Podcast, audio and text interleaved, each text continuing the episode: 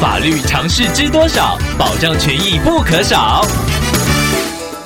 欢迎收听《法律知多少》时间，我们请到台湾瑞银法律事务所律师郑瑞伦来为您解答法律上的疑惑。各位听众朋友，大家好，我是郑瑞伦律师。郑律师您好，没有署名的听众朋友透过官网留言板想要请问您，他最近一直受到前男友的骚扰，因为对方手机里有很多听众的私密照片，对方威胁说只要不见面就要把照片公开。听众之前因为害怕隐私曝光，所以只好。赴约，现在则是希望能彻底摆脱这样的情况。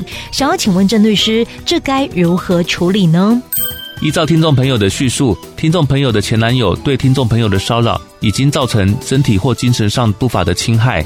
按照一百零五年修法通过的家庭暴力防治法的新规定，听众朋友可以以前男友为相对人，向法院提出保护令的申请，而请求法院裁定。命令前男友禁止骚扰、接触、跟踪、通话、通信以及其他非必要的行为来联络听众朋友，或者是要求前男友远离听众朋友的住居所、工作场所。而保护令如果核发下来以后，如果对方仍然持续骚扰听众朋友，就会触犯违反保护令罪，依法可以处三年以下有期徒刑。